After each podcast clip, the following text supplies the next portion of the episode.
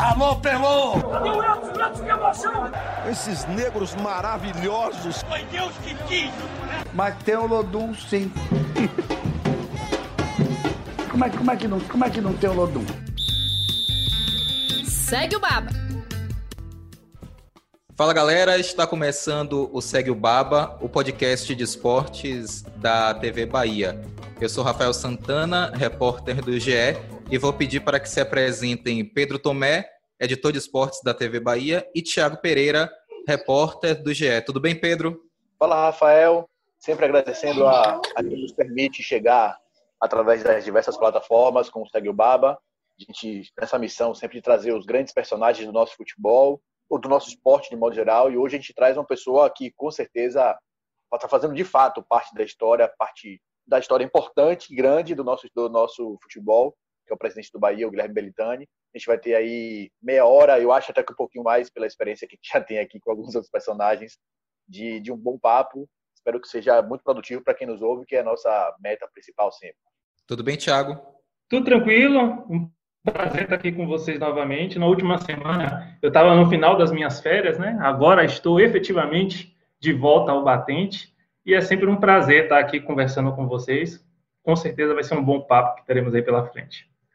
Pedro Tomé já antecipou no nosso convidado e a gente tem a satisfação de ter aqui com a gente Guilherme Belintani. Tudo bem, Guilherme? Tudo bem, tudo bem, Rafael, tudo bem, Pedro. Juan, também meu abraço, meu muito obrigado assim pelo convite, que me honra muito. É bom estar aqui com vocês. É, Guilherme Belintani dispensa maiores apresentações. Nos últimos três anos, ele foi figurativa no noticiário esportivo, é, pela sua condução na direção do Esporte Clube Bahia. E depois de quase um, três anos completados da, da sua eleição, ele decidiu que se candidatará para a reeleição é, no cargo de presidente do Bahia. É, Belintani, queria começar é, contigo é, assim, fazendo uma reflexão que eu estava fazendo essa reflexão quando eu soube que é, você seria candidato. Eu tenho a impressão, e aí é claro que a gente não tem como quantificar, né, porque é, é apenas uma impressão, de que você teve durante a sua gestão 70%, 80% de, é, é, da, da, sua gestão muito elogiada, tanto aqui na Bahia quanto fora mesmo, né, como um, um, um, clube progressista, até, na verdade, até fora do país, né, o clube mais progressista do Brasil.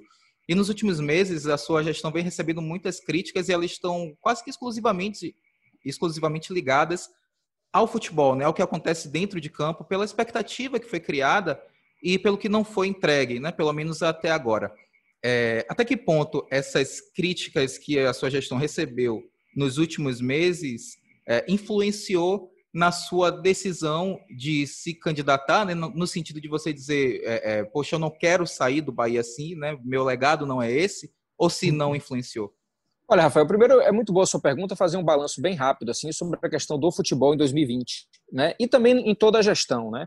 A gente, o Bahia disputa cinco competições, né? É, e ao longo ao longo dos três anos, é, em quatro delas a gente teve resultados muito positivos, assim, né? É, no Campeonato Brasileiro nós tivemos as melhores colocações da história do clube na era de pontos corridos, por mais que não fossem colocações assim entre os dez primeiros como referência da história do clube recente, nós fomos bem. Né? É, no, na Copa Sul-Americana, nós tivemos a melhor colocação da história do clube em um torneio internacional. Na Copa do Brasil, nós tivemos a melhor colocação da história do clube na Copa do Brasil. E no Campeonato Baiano, nós ganhamos os três, fato que não acontecia há 32 anos. Né? Na Copa do Nordeste, apesar de irmos para as duas, para duas finais das três competições disputadas, em ambas as finais com melhor campanha da competição, nós perdemos duas finais e virou uma grande decepção, né? Então, eu diria que, no geral, o futebol evoluiu, saímos de 21 no ranking da CBF para décimo colocado no ranking da CBF. A grande questão é que, quando se toma como parâmetro as evoluções que aconteceram no clube como um todo, o futebol poderia ter rendido mais. Né? A gente tem falhas que, que fizeram com que os resultados do futebol é, é, não acompanhassem é, a evolução do clube fora de campo. Então, quando a referência é tudo que a gente fez fora de campo, o que acontece no futebol parece menor e é de fato menor do que o que a gente poderia ter apresentado. Então, nós fazemos essa crítica. Na verdade, nós somos um pouco vítimas é, é, do próprio sucesso que a gente estabeleceu, não por mim, mas de toda a condução que veio, todo o processo democrático do clube desde, desde 2013. O clube cresceu, se organizou, conseguiu resultados expressivos é, é, é, fora de campo, e na hora de traduzir isso em campo, no futebol, não veio com a mesma dimensão. Longe de ser uma catástrofe, né? Quando eu entrei no clube, a principal coisa que eu via do torcedor é vamos fazer um clube, um time que não traba trabalhe para não cair, né? É que não fique só lutando para não cair, que consiga ir à frente. E de fato, nos três anos a gente passou talvez sete, oito, dez rodadas no máximo na zona de rebaixamento das 100, 100 aproximadamente rodadas que eu vivi como presidente na Série A do Campeonato Brasileiro, né?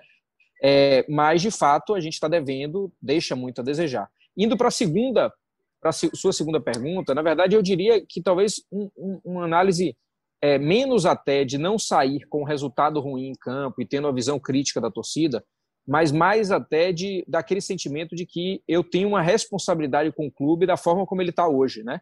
É, o clube tem sofrido muito as consequências da pandemia, um déficit que vai ser muito significativo, dificuldades financeiras muito grandes, e, é, de certa forma, eu me senti um pouco responsável por isso. Né? A pandemia tomou o meu último ano de mandato ela me fez com que, de fato, o meu mandato, meu mandato durasse apenas dois anos, apenas dois anos. O terceiro ano fosse uma luta insana, alucinante, digamos assim, por um equilíbrio financeiro e por uma tentativa de fazer ajustes fora de, é, dentro de campo também, tudo com a consequência muito grave da pandemia. Então, eu diria assim que a minha responsabilidade veio à tona e me provocou uma, uma candidatura à reeleição justamente pelo momento que o clube encontra. Menos por uma questão pessoal, né? menos por uma coisa assim, dizer eu não quero sair como um gestor que não não saiu, digamos assim, do ápice, né? Não, não tenho isso. Isso aí o meu ego eu, eu resolvo tranquilamente, entendeu? Eu não estou falando de mim, eu estou falando da minha experiência empresarial, de gestão e que eu adquiri como presidente do clube. Eu sair agora significaria que eu deixaria o clube no seu pior momento, sob o ponto de vista dos desafios fora de campo e também dentro de campo, podemos dizer assim. É, Guilherme, você falou sobre não ter sido catastróficos os resultados de campo. De fato, acho que tem alguma concordância aqui, nossa, todo mundo, de que de fato não foi. De fato, não é catastrófico, os resultados não são catastróficos. A torcida cobra de forma exagerada, e acho que a, minha, a leitura que você fez, acho que é de todo mundo, de fato, a cobrança é proporcional ao crescimento do clube fora de campo. Só que as coisas são diferentes e o futebol, às vezes, tem caminhos diferentes que a gente não consegue mensurar, né? Mas que seja administrativamente maravilhoso, você tem problemas em campo, isso vai acontecer porque uma coisa é uma coisa, outra coisa é outra coisa. Mas você acha que o seu o principal problema do clube, não só em termos de resultado, mas acho que o departamento de futebol teve problemas nessa sua, nessa sua gestão, que existe uma crítica muito grande. Hoje eu trabalho de, de por exemplo, a gestão do futebol. Teve muitas trocas técnicas, apesar de, estar muito abaixo da média, por exemplo, do que a gente tem de, de modo geral no Brasil. O Botafogo teve quatro técnicos só esse ano, por exemplo. Mas você acha que a gestão do futebol foi algum calo na sua dessa sua gestão nesses três anos? Ah, eu, eu não tenho dúvida. Assim, eu diria que a gente tem diferentes formas de ver a mesma coisa, né? Em 2018 nós poderíamos verdadeiramente, assim, não, sem exagero, mas nós poderíamos ter sido campeões da Copa Sul-Americana em 2018, né? A gente foi eliminado na, nas quartas de finais para o Atlético Paranaense por uma ajuda absurda do VAR, um, dois jogos absolutamente loucos sob o vista de qualidade da arbitragem. Pegaríamos um Fluminense, com todo o respeito que a gente tem um Fluminense, mas o Fluminense que a gente teria condições de passar, é, e iríamos para uma final para jogar e jogar a sorte, né? É, a gente poderia ter sido campeão da Copa Sul-Americana em 2018. É, é, isso seria histórico para o clube. É, a gente poderia ter sido duas vezes campeão do Nordeste, né? em 2018 e 2020. Fomos para duas finais que a gente tinha a melhor campanha da competição. É, no ano passado, a gente, a gente poderia ter feito uma campanha histórica no Campeonato Brasileiro. Mas de poderia em poderia, a gente gera frustração. E aí a gente deve olhar para dentro e dizer assim, onde nós estamos errando, né? Eu, assim, Tomé, falando bem francamente, eu evito colocar a responsabilidade numa única pessoa. Porque o mesmo Diego Serri, que poderia ter sido campeão da Copa Sul-Americana como diretor de futebol, hoje é muito criticado pela torcida. Acho que ele tem responsabilidade, eu tenho responsabilidade, todos nós temos. Eu faço o diagnóstico, assim, para deixar bem claro assim, qual é o meu diagnóstico sobre o futebol eu acho que tem, tem três erros muito significativos na nossa gestão de futebol e que a gente está partindo para corrigir. Né? O primeiro erro é um erro, digamos assim, na, no, no, no, no elemento estrutural. Nós fizemos da diretoria de futebol uma semelhança de um diretor de futebol. Né? É, Diego Serri significa a diretoria de futebol, o que é, é absolutamente equivocado. Né? A gente não pode colocar um departamento do clube sob a responsabilidade de um único profissional. Nós precisamos corrigir isso e, é, é, caso eu esteja no clube a partir da, da nova eleição, né, se eu for reeleito, o nosso, a nossa primeira decisão é tornar a diretoria de futebol uma diretoria mais abrangente, mais robusta e que tenha participação de mais profissionais, independente aqui, que eu não vou tocar nesse tema, da continuidade ou não de Diego Serri. Por que eu não vou tocar nesse tema? Porque ele tem contrato até dezembro e é uma discussão à parte. Mas é claro que esse primeiro, esse primeiro item, assim, nós precisamos corrigir. A diretoria de futebol precisa ser robusta, é, Diego está no Bahia até dezembro, garantidamente. Precisa ter presença de profissionais com habilidades diferentes e complementares para que a gente não tenha um único profissional com essa responsabilidade. O segundo erro, o segundo problema, digamos assim, se dá no âmbito das decisões que foram tomadas a partir dessa estrutura. Então, primeiro, a estrutura, segundo, as decisões. Né? Por exemplo, decisões de contratação ou decisões de formação de perfil de elenco. Né? A gente discutiu isso muito na virada de 19 para 20 e havia um entendimento, com a participação inclusive de Roger e da comissão técnica, de que o Bahia precisaria formar para 2020 um time com maior capacidade técnica e que não ficasse apenas num jogo reativo e de intensidade. Precisávamos apostar em, em, em, em atletas que viessem a qualificar tecnicamente é, o elenco. E aí, por exemplo, contratações de atletas como Cleison, Danielzinho, que são líderes de assistência, têm tecnicamente muito é, valorizados pelo clube, pelos clubes onde passaram. Né? Acontece que a gente tem, tem, tem é, dificuldade financeira de contratar é, atletas que venham a somar tecnicamente e se igualar tecnicamente aos grandes atletas do Brasil. Né? E aí a gente, ao mesmo tempo que nem virou um time muito técnico, a gente também perdeu intensidade, perdeu aquele, aquele time combativo e o time de transição muito forte de velocidade, intensidade de marcação. Então a gente ficou no meio do caminho. E, e, aí a gente buscou corrigir isso agora com a chegada de Mano, né? Trazer um time mais intensidade de marcação, às vezes até jogando um pouquinho mais fechado, mais recuado e, e com a transição mais forte, mas sem deixar de botar a bola no chão e tocar e tocar para frente quando a gente está com a posse de bola, né? Então assim, primeiro erro de estrutura, segundo erros de decisão mesmo, e o terceiro erro, na verdade, que eu, eu, eu esse é o erro menos menos possível de ser evitado, são os desdobramentos da própria pandemia. Né? A gente claramente não soube tratar o tema, por exemplo, é o tema da, da preparação física no pós-pandemia. Os atletas ficaram quatro meses parados. A gente é, tem escolas diferentes de preparação física, as pessoas sabem disso, né? Tem aquelas escolas que são mais intensas, treinam de manhã e de tarde, duas vezes por semana, treina até no dia de manhã quando o jogo é de noite, né? treina no dia seguinte ao jogo, e tem outras escolas, são escolas mais cadenciadas, que entendem que é, a, a, intensidade da preparação física ao longo da semana pode prejudicar o rendimento de jogo. A gente não encontrou o equilíbrio depois de encontrar atletas por quatro meses parados, completamente parados, era algo absolutamente novo, e nós sofrimos muito na volta da pandemia. Aquele, aquele resto de Copa do Nordeste mostrou muito que a gente estava morrendo no segundo tempo dos jogos, né? É, contra o Ceará, o time foi absolutamente apático, porque não conseguiu acompanhar a intensidade física do Ceará. Às vezes a gente confunde isso com falta de garra, por exemplo, né? falta de vontade de vencer, mas às vezes é falta mesmo de intensidade e de preparação física em um desafio que nós tivemos muito grande da pandemia. E a gente corrigiu isso. Veja que hoje até o contrário, né? A gente está jogando melhor no segundo tempo do que no primeiro em muitos jogos, né? Então, assim, são três coisas para dar diferentes análises dos problemas é, que resultam numa falta de resultado e que a gente diagnosticou esses três elementos para corrigir daqui para frente, algumas correções já sendo feitas mesmo ainda nesse ano, né? É, além disso, lógico, Tomé, a gente tem contratações que não rendem como a gente esperava e atletas que já estavam aqui que passam por ciclos de boas e más, más fases, digamos assim. Isso é natural no futebol e a gente entender, tem que entender que quando o atleta está numa fase, ele não é descartável. A gente tem que recuperar jogador. Jogar jogador fora é muito fácil. A gente tem que tratar de recuperar jogador. Então, assim, esse para mim é o grande diagnóstico e a gente, ciente desse diagnóstico, fará certamente mudanças significativas para um segundo mandato se a torcida assim me reconduzir, né? Belintani, o Bahia trouxe é, recentemente o Dado Cavalcante de volta. Ele foi treinador do time sub-23 no início do ano e voltou para assumir um cargo na nação. É, nessa reformulação do departamento de futebol, eu queria saber qual o papel que ele pode vir a ter caso você seja eleito. Bom, Juan, aí, aí você já traz uma pergunta que é o desdobramento dessa minha resposta, que foi um pouco longa, mas foi necessária para eu dar esse contexto do futebol e de erros e acertos do futebol, né? Mas aí o dado já é uma resposta para esse diagnóstico que eu fiz. É, é, já, ele já compõe o início da reestruturação da diretoria de futebol. A diretoria de futebol ela vai estar a partir, a partir do ano que vem. Lógico, eu estou aqui considerando a hipótese de eu ser reconduzido é, é, é, é, a presidência pelos sócios, a gente tem uma eleição pela frente e nós temos que ser avaliados pelos sócios, mas caso eu esteja no clube, a diretoria de futebol vai, ela vai estar composta por, por, por quatro, quatro centralidades assim, muito claras. Né?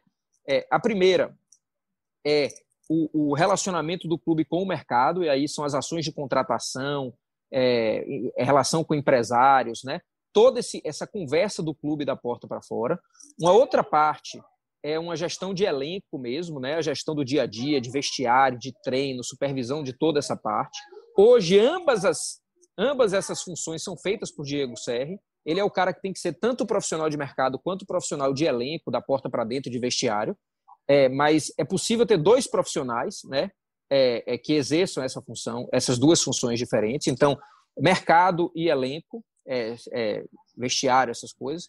O terceiro elemento é a análise de desempenho é, e, e, um departamento de dados do clube que a gente vai intensificar. Né? O nosso DAD já é muito competente, mas ele precisa ser mais robusto e ele precisa criar mais a cultura de dados dentro do clube. Né? A gente tem que usar com mais frequência é, dados importantes, como, por exemplo, nós somos o terceiro clube que mais perde chance de gol clara no Campeonato Brasileiro. A gente perde para Atlético, depois de Atlético Mineiro e Flamengo, o Bahia é o terceiro clube que mais perdeu chance clara de gol no primeiro turno do Campeonato Brasileiro. Isso tem que ser usado mais frequentemente do clube e isso vai ganhar um status dentro da nova diretoria de futebol. Né? O coordenador disso vai ter um status muito grande e vai compor essa grande mesa da diretoria de futebol. E o quarto elemento é essa parte da diretoria de futebol que está cuidando, que vai cuidar da base e da transição, é que no caso é a função de Dado Cavalcante. Ele já é um desses quatro elementos da diretoria de futebol que a gente resolveu trazê-lo logo, porque ele saiu da ferroviária, estava livre do mercado, a gente trouxe antes mesmo de iniciar uma reformulação completa da diretoria. Aí é que está o papel de dado. Transição, base, sempre no, no elemento da coordenação técnica. Qual é o jogador do Sub-17 que pode vir treinar com, com o time profissional? Como vamos compor o time de transição do ano que vem? Como é que está o Sub-20 em relação ao zagueiro central, lateral direito, ou um volante, ou um segundo volante?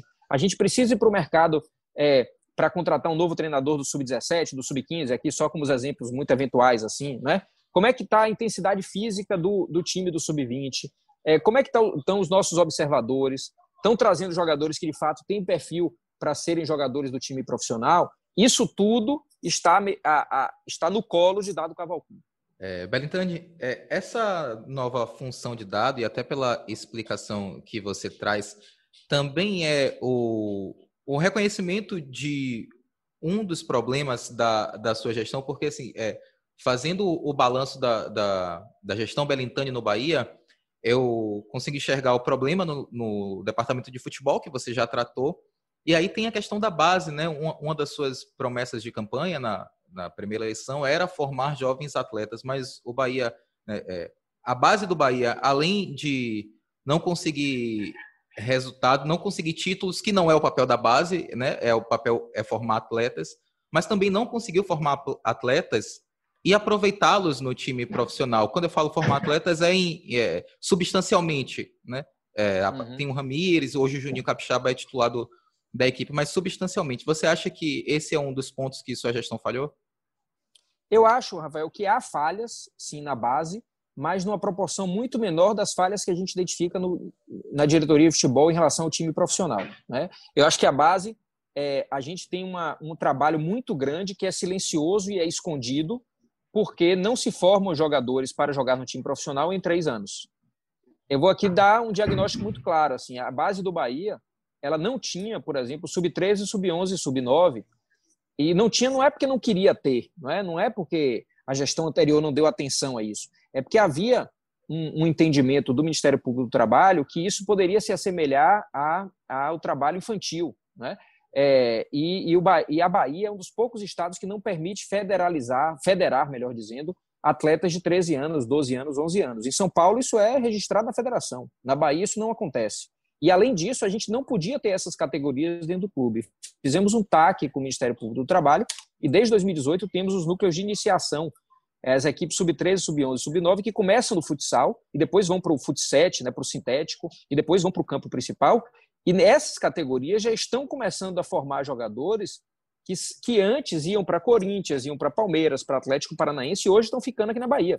A gente já sofre assédios importantes, assim, significativos, de clubes de fora de Salvador que tentam tirar da gente jogadores de 10 anos, 11 anos, 12 anos e 13 anos. É impressionante, mas é verdade. Eu, com frequência, preciso ligar para uma família, para um pai, para uma mãe, para dizer não vá para o Corinthians, não vá para o Palmeiras e ligar para os presidentes desses outros clubes para pedir para que eles não assediem mais nossos jogadores. Estou dando só Corinthians e Palmeiras como exemplo aqui, né?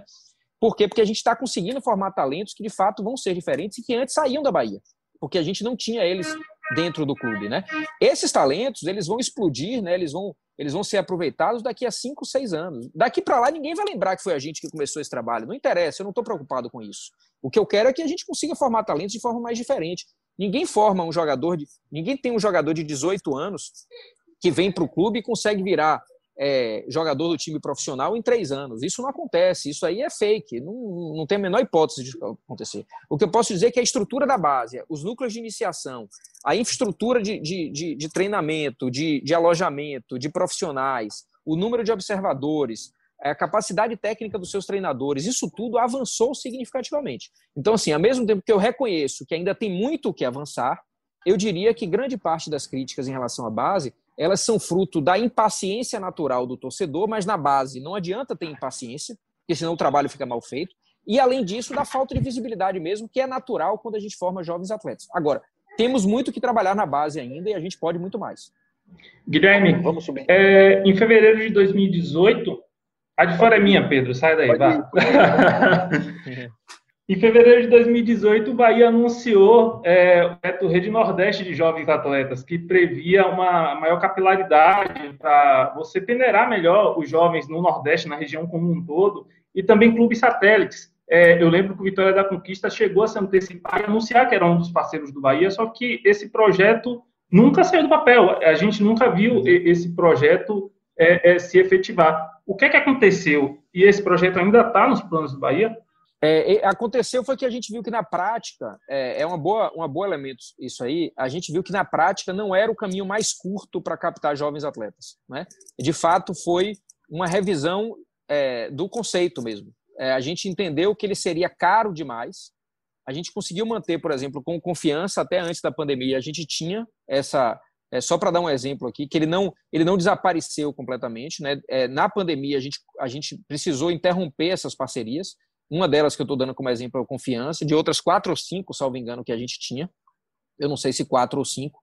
Mas a gente, de fato, entendeu que o mecanismo mais curto e, e mais eficaz para é, captar esses jovens atletas se dava no trabalho dentro da própria cidade de Salvador e no atendimento de observadores que trabalham ao longo de todo o Nordeste, sem que isso precisasse ter vínculo com os clubes e cada vínculo custasse 20 ou 30 mil por mês. Né? Porque como é que se dá essas parcerias? Como é que se dão essas parcerias? O clube fecha parceria com a gente, a gente injeta dinheiro por mês é, num clube alfa, por exemplo, lá de Pernambuco, 20 ou 30 mil reais, e ele nos dá, como contrapartida, o direito à preferência de qualquer atleta que seja formado lá numa parceria com a gente. Para fazer 10 clubes, a gente gastaria 300 mil por mês, vezes 12 meses, 3 milhões e 600, e a eficiência disso é, é muito menor do que se a gente contratar o que a gente tem hoje, uma rede maior de observadores, para ir, é, digamos assim, nas escolinhas, numa fase anterior, nas escolinhas, em outros núcleos de formação, e trazer jogadores direto para lá, e além disso, concentrar um trabalho muito forte em Salvador. Então, foi uma mudança de rumo mesmo, né? Foi um dos projetos que a gente lançou e que depois a gente percebeu que a eficiência dele não era tão grande quanto a gente imaginava. Guilherme, eu queria voltar um pouquinho para o campo, mais ou menos, tá falando com o presidente, a gente fica no campo e na administração. Eu vou relembrar aqui daquela demissão de Roger, que foi para alguns polêmicas, para outros nem tanto. Acho que, pelo menos na nossa mesa aqui, a gente tinha um entendimento que o Roger ia ser. O, o trabalho dele já estava precisando ser descontinuado de fato, que estava parando de dar resultados. Aí vamos lembrar de dois temas da, daquela, dois tópicos daquela, daquela demissão, que uma é aquela questão que você falou depois, se eu não me engano, depois do jogo contra o Ceará, o jogo de ida da final da Copa Nordeste que você falou, da Copa Nordeste, que você falou da cultura de insatisfação. Que existia uma cultura de. Não existia essa cultura de insatisfação dentro do, do, do elenco. Você precisava criar isso você assumiu um pouco da responsabilidade. Você falou também que passava pelo treinador. Se, se de alguma forma você conseguiu mudar essa cultura, se você conseguiu instalar de fato essa cultura de insatisfação com resultados negativos do Bahia, e se naquele momento, naquela segunda-feira, quando você fez aquela trid, aquela sequência de tweets, você tinha certeza da convicção de Roger e o resultado de quarto ele fez mudar de, de, de ideia? É, é, primeiro sobre o primeiro tema, assim, falar um pouco, eu não diria insatisfação, mas da indignação, né? A indignação perante a derrota é algo que a gente deve trabalhar sempre no atleta.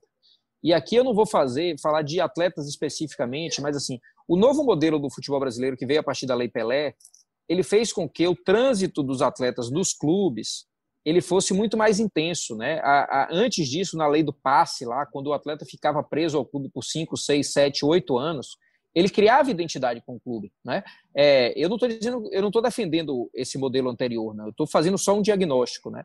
É depois, com os contratos mais curtos, os atletas passam menos tempo, menos tempo dentro do clube e a gente tem mais dificuldade com que eles sofram como nós sofremos. Então, assim, os atletas em geral, eles não têm o vínculo com o clube como tem o presidente ou como tem o torcedor, não é? É, é muito natural ver o presidente comemorando um gol de maneira muito mais intensa do que os próprios atletas, né? Veja, isso não é uma crítica aos atletas, às suas personalidades. Isso não quer dizer que eles são é, bandidos, sacanas, é, nada disso. Isso é fruto de vínculo. Vínculo não se pede, vínculo se conquista. Né? Eu não posso pedir a um atleta assim, crie um vínculo com o Bahia, crie amor pelo Bahia, crie vontade de jogar no Bahia. Esse é um processo que não é de um botão que se aperta e vai. O que a gente tem que fazer é que o atleta se sinta bem aqui, que a esposa dele goste de morar em Salvador, que ele, se, ele esteja num clube que o protege, que ele esteja num clube em que, numa fase ruim, não vai colocá-lo é, é, é, aos leões, digamos assim, né, para sofrer. A gente tem que proteger o atleta justamente para que ele entenda que quando ele passa num momento ruim, todo atleta passa momentos ruins, ele vai ser protegido. Né? Vou dar um exemplo de Gregory. Gregory voltou da pandemia, teve Covid, ficou afastado, sofreu depois para voltar. Ao mesmo tempo, ele recebeu uma proposta da Turquia, ele estava rendendo muito mal nos primeiros partidas por conta da, da, da, da questão física mesmo, do pós-Covid. É muito sério isso. E as pessoas entendiam que ele estava jogando mal porque estava tendo proposta de fora. E isso é muito sofrido para o atleta. E eu tenho que chegar para um atleta como esse e dizer assim: nós vamos cuidar de você. O Bahia vai te proteger porque a gente sabe que você é um cara sério. A ponto de alguns torcedores é, reclamarem comigo porque a gente negou a proposta da Turquia de um cara que era ídolo até três meses atrás, não é? Três meses antes da proposta. Então, a gente não pode ir dessa forma, entendendo que o atleta é descartável. Mas, ao mesmo tempo, o trabalho de primeiro, de formação de ídolos, formação de vínculo é muito importante. E do outro lado, com aquele atleta que a gente sabe que ele é menos indignado com as coisas, chegar junto mesmo, como eu cheguei na final da Copa do Nordeste, né? Para mim o resultado da Copa do Nordeste foi inaceitável não por perder do Ceará, não por perder do Ceará. É, eu, eu, eu, tenho muito cuidado com essa coisa de que Copa do Nordeste é uma obrigação nossa. Isso aí é um, tem um pouco de prepotência e arrogância né, da nossa parte. Do outro lado, tem clubes que também fazem trabalhos muito sérios. Ceará e Fortaleza são dois exemplos de trabalhos muito sérios de gestão do futebol e de gestão de clube como um todo. Então a gente não pode entrar do Ceará dizendo que a gente tem a obrigação de ganhar, mas nós temos a obrigação de ser intensos no jogo. Essa obrigação a gente tem. E a gente não foi. Então, por exemplo, ao final da Copa Nordeste, eu tive uma conversa muito dura com os jogadores ainda no vestiário. Ainda no vestiário. Falando assim, que a gente perder de 4 a 1 em dois jogos combinados, assim, de 3 a 1 no primeiro é, e 1 a 0 no segundo, significa para mim, uma marca de quem não lutou, daquele jeito que foi, de quem não lutou. E ou a gente mudava aquele perfil a partir dali, ou a gente ia ter um ano muito ruim. Né? E para mim foi uma conversa muito boa, porque depois o clube começou, aos poucos, a recuperar isso.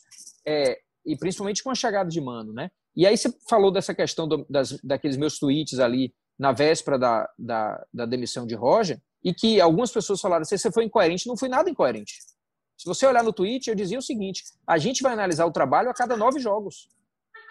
E o jogo do Flamengo foi o nono jogo do campeonato. Então, assim, as pessoas que entenderam que eu estava dizendo que não ia demitir Roger, eu estava falando o seguinte: calma, nós não vamos demitir jogo, não vamos analisar jogo a jogo. Nós vamos analisar cada bloco de nove jogos. E o jogo do Flamengo foi o nono jogo. E foi um jogo simbolicamente muito ruim para a gente. Muito ruim, porque foi, foi, talvez o pior jogo, pelo menos o primeiro tempo, o pior primeiro, o pior tempo é, que eu vi como presidente. E, e, um jogo como aquele, a gente foi com apenas um volante, que na verdade é segundo volante, que é Elton.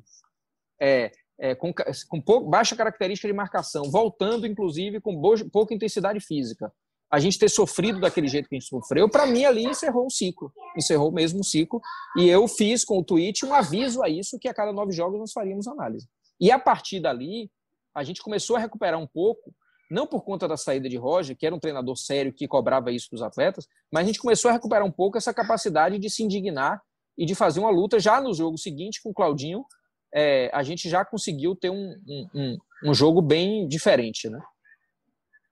É, vamos fazer a última rodada de perguntas para Belintani, né? Senão a gente se estende demais e também tem que liberar ele. E eu vou tomar a palavra antes que Thiago me atravesse, como ele fez com Pedro aqui. É, é, Belintani, é, eu queria agora falar. É, é, vou, vou, vou dar uma, uma amenizada aqui né, na entrevista. Eu quero falar sobre a postura do Bahia enquanto clube mais progressista do Brasil, de acordo com o jornal The Guardian. eu acho que o Bahia assumiu um papel de protagonismo total. Depois do Bahia, tem outros clubes que vêm que vem fazendo, né, e vem na esteira do que o Bahia está fazendo, de ser um clube preocupado com questões humanitárias, né, com direitos humanos, com questões raciais, né, com, com questão de gênero. Então, eu acho que. É, só que, assim, no papel, isso é maravilhoso, né? Quando o time vai bem. Quando o time vai mal, é complicado, porque do mesmo, da mesma maneira como você estica a corda de um lado, tem quem apareça para esticar a corda do outro. Então, é, a partir do momento em que o clube começa a, a tropeçar, vão aparecer as pessoas que vão dizer: tá vendo? O time está perdendo por causa dessas ações afirmativas né? como se o departamento de futebol e o departamento de marketing, de comunicação estivessem interligados e, por causa das ações sociais do Bahia, o, o, o clube estivesse deixando o futebol de lado.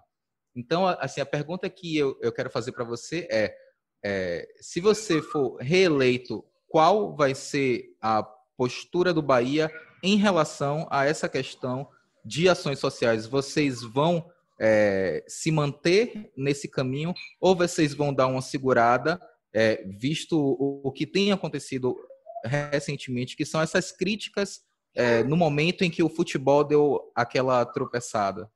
O problema do, do núcleo de ações afirmativas é que ele toca em pontos que às vezes mexem com a polarização do país. O país nunca esteve tão polarizado. E as pessoas entendem que ações afirmativas significam um lado dessa polarização o que é uma leitura equivocada.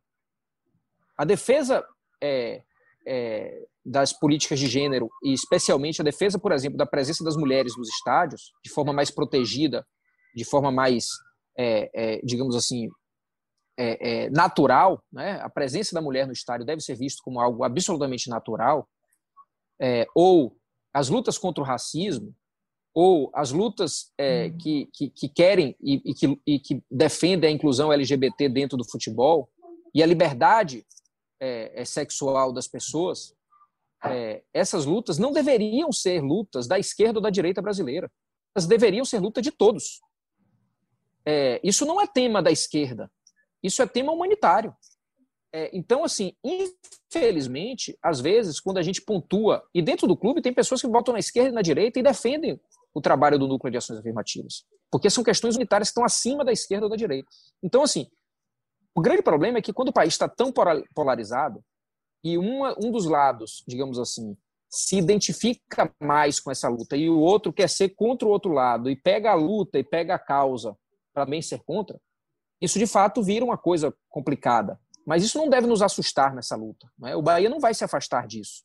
Eu estando no clube não vai se afastar disso. É, Apenas o que eu acho é que todos têm o direito de ter opiniões diferentes sobre o mesmo tema. Uma vez um repórter me perguntou assim: é, Gilberto comemorou um gol e fez uma homenagem a Bolsonaro. Eu falei: ótimo, ótimo. Ele está no clube que vai permitir isso sempre. A liberdade de manifestação. É ridículo alguém querer proibir uma jogadora de vôlei porque ela falou alguma coisa de opinião política dela. Ela tem essa liberdade, pelo amor de Deus. Qualquer jogador no Bahia tem liberdade de defender Bolsonaro. E eu vou lutar até o último dia por essa liberdade. O que eu acho injusto e até covarde é as pessoas ligarem isso ao resultado do futebol. É, sabe o que é isso? É aquela pessoa que não tem coragem de criticar a nossa luta contra o racismo, não tem coragem, porque ela está resguardada ali no, no, conservadorismo e no preconceito dela. Então ela não, ela não critica a nossa luta contra o racismo, e aí ela encontra uma forma de criticar essa luta pelo meio do resultado do futebol. Fala assim, o time está perdendo porque está se preocupando demais com aquela outra coisa. Então é uma luta covarde isso. É, um, é uma atitude covarde. Diga logo que não quer que o clube se manifeste contra o racismo. Diga logo isso. E mostre a sua, a sua opinião. Agora, se você não tem a coragem de dizer o clube não deve se envolver nas lutas contra o racismo, aí você guarda sua artilharia para o momento do futebol ruim, eu acho uma covardia isso. Mas a gente está aqui para lutar. Nós estamos aqui para luta. Se fosse, eu digo sempre assim lá dentro, quando, quando as pessoas ficam mais tristes, mais desestimuladas, eu falo assim, ó, se fosse fácil, não era para todo mundo aqui, era para outras pessoas. Vocês estão aqui porque vocês são lutadores e a gente vai continuar lutando, pode ter certeza disso. É, e falar em continuar com luta, tem uma luta que é bem árdua, que é tentar acalmar o coração do torcedor que acho que essa luta não tem ninguém vai conseguir vencer nunca, a não ser que você daqui até o final do ano consiga ganhar a Sul-Americana e entrar no G6 para acalmar. E tem uma coisa, além de título, que acalma muito o coração de torcedor, é contratação. Que eu nunca vi. A gente podia fazer um podcast à parte sobre a, a, a vontade, o coração do torcedor adora a contratação. Pode ser quem for. Ele gosta de contratação para reclamar, ele gosta de contratação para ele achar que o time vai bem, adora. Acho que o, o futebol podia ter podia ter um, um núcleo à parte, podia ter uma editoria à parte de contratações. E o Bahia está tendo muita dificuldade, né, Guilherme? Você falou sobre a dificuldade que o Bahia está tendo de trazer jogadores ao longo do podcast, quem está ouvindo desde o começo. Eu vi da questão financeira, a questão técnica. Mas você acha que dá, dá para trazer mais alguém? Ou isso aí já fecha nesses três, quatro encaminhado aí? Você acha que até o final do, do da janela dá para trazer mais alguém? Mais quantos? Não, é, é, possível, mas eu diria que não é provável, certo? Vou te falar por quê. Assim, a gente tem duas circunstâncias de, contra... de, de, é, do cenário do futebol hoje que atrapalham muito o processo de contratação. Né? A primeira circunstância é a falta de dinheiro, que envolve o Bahia naturalmente. Nós queremos, quisemos, por exemplo, fizemos proposta para seis jogadores de Série B, seis, e não conseguimos trazer ninguém. Aí você fala assim, por que isso? Porque não temos o dinheiro que os clubes querem para liberar esses atletas. Não temos. Eu não tenho como assinar um cheque aqui de um milhão de reais para trazer por empréstimo o, o vice-artilheiro da Série B. Não tenho, eu não, eu não vou tirar de onde. Eu não, não, não sou irresponsável, não sou maluco. É, então, essa questão financeira é muito difícil e dificulta muito o processo. É, a segunda questão é mesmo uma, uma leitura de que o nosso time, por mais que a gente tenha o diagnóstico de precisa de reforço, e eu tenho isso claro, para o torcedor ficar bem, bem consciente disso, né? que eu tenho a visão de que o time precisa de reforço. Ao mesmo tempo, nós não temos disponíveis no mercado atletas num nível suficiente para barrar os nossos titulares e dizer assim, licença, eu vou qualificar o time titular. Esses atletas que barrariam os nossos e que venham com, com um, um nível técnico suficiente para isso, eles não estão disponíveis no mercado. Então eu teria que fazer contratação só para satisfazer a torcida, endividar mais o clube e não vai resolver o nosso problema. Então a gente está combinando duas coisas, né? A gente combinou contratações é, mais experientes, como Elias e Anderson Martins, que a gente entendeu que o time também estava precisando de, de, jogadores que tivessem um nível de experiência maior, inclusive a própria liderança que Elias já exerce do grupo hoje, com atletas mais jovens, e aí, por exemplo, o, o Ramírez, que veio da Colômbia, é um atleta jovem, um atleta que foi destaque de base e foi destaque nos primeiros anos de, de, de, time profissional dele. Depois ele flutuou e passou uma fase ruim, né, de, de um ano, um ano e meio. E a gente está tentando recuperar esse jogador que ainda é muito jovem, né? E foi considerado por algum tempo um destaque e alguém de grande futuro na Colômbia.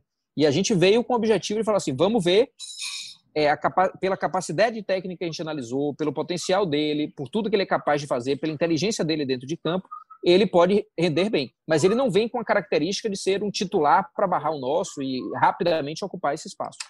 Essa característica de jogadores mais jovens a gente está continuando buscando, porque a gente acha que a gente precisa contratar alguns para que um ou dois consigam ser titulares, como, por exemplo, o Fessin está sendo. Agora, é uma coisa importante isso, a gente continua buscando contratação, não quer dizer que a gente vá conseguir, mas a gente continua buscando, e até dia 20, que é o prazo limite, a gente vai continuar buscando, não estamos com olhos fechados, mas eu, sinceramente, acho que a principal, o principal processo de evolução do time, ele não vai se dar por meio de contratação. Ele vai se dar por correção de erros táticos e, de, e físicos, muitas vezes, que é, a gente está identificando ao longo de, do, do, a forma do time jogar, posicionamento de cada jogador em campo, elevação técnica do próprio time, né? É, e de cada jogador especificamente. Por exemplo, a gente tem um lateral, é, Nino Paraíba de um lado, quando joga Nino, e, e, e Juninho Capixaba de outro. São dois laterais com perfis agressivos, de jogar muito do meio de campo para frente. E a gente percebeu que quando os dois subiam de vez, a gente tomava gol. Isso é um diagnóstico de posicionamento tático dentro de campo. Então, quando sobe um, o outro não sobe mais. Então, é coisa muito simples, assim, que um cara como humano sabe ver com o pé nas costas. Né? Então, é, ou uma defesa mais protegida, o lateral que faça a dobra é, com times que jogam, como por exemplo o Fortaleza, que joga muito ali pela beirada, com bola alçada, esperando a segunda bola. Ontem a gente conseguiu, no jogo contra o Fortaleza, neutralizar praticamente a principal jogada do Fortaleza. Ah, foi com a contratação, não? Isso não, foi com análise mesmo, foi com estudo, foi com um monte de coisa.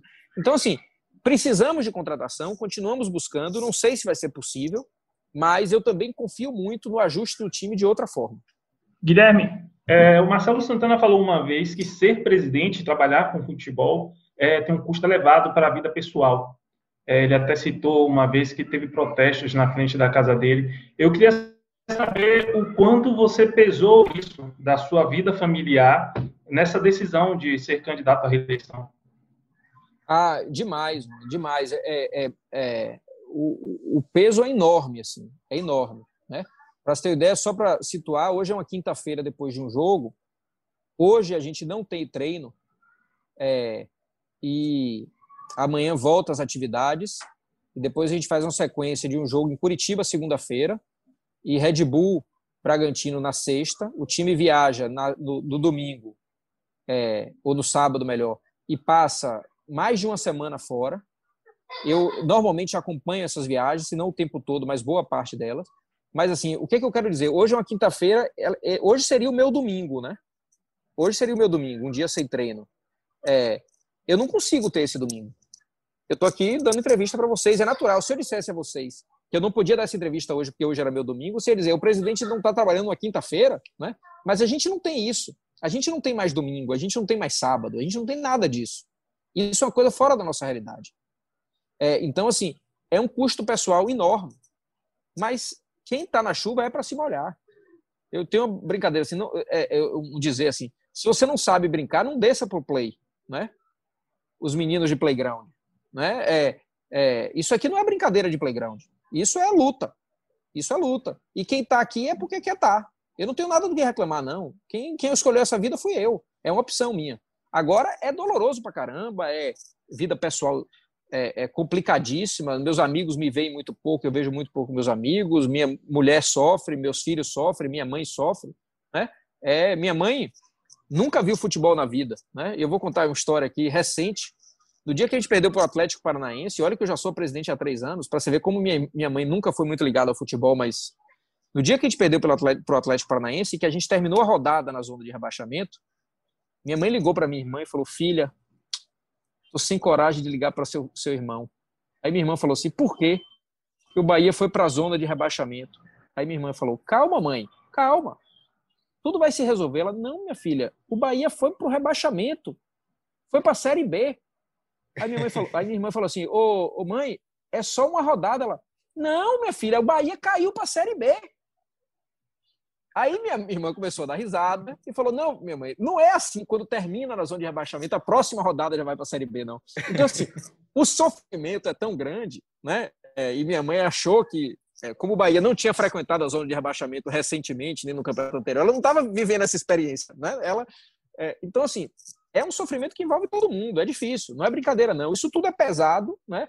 Vai e volta, vai e volta, e eu diria até que mais do que as, as concessões profissionais que eu, eu tenho, né, é, de deixar minhas empresas, deixar meu, né, minhas atividades econômicas, essa coisa toda, o que mais pesa na decisão é justamente o peso pessoal mesmo, assim, a coisa do, das limitações pessoais de virar bandido e virar herói em prazos muito curtos de tempo. Bom, é isso aí, galera. Eu acho que a gente tem um material, para o torcedor do Bahia, a gente tem um material muito valioso na mão e para os torcedores de outros times também, né? Que, afinal, o Guilherme Belintani passou a ser um cara muito conhecido e admirado também é, fora do Bahia. Agradeço demais, Belintani, pela sua participação e um, um bom final de noite com sua família. Bom fim de domingo para mim, né? Beleza, tá certo. Ó, pela primeira vez eu falei dessa reestruturação da diretoria de futebol, né? Eu acho que a grande mensagem dessa entrevista de hoje, o que a gente quer mudar para uma segunda gestão, consciente dos erros, sabendo que a gente tem muito a evoluir, né?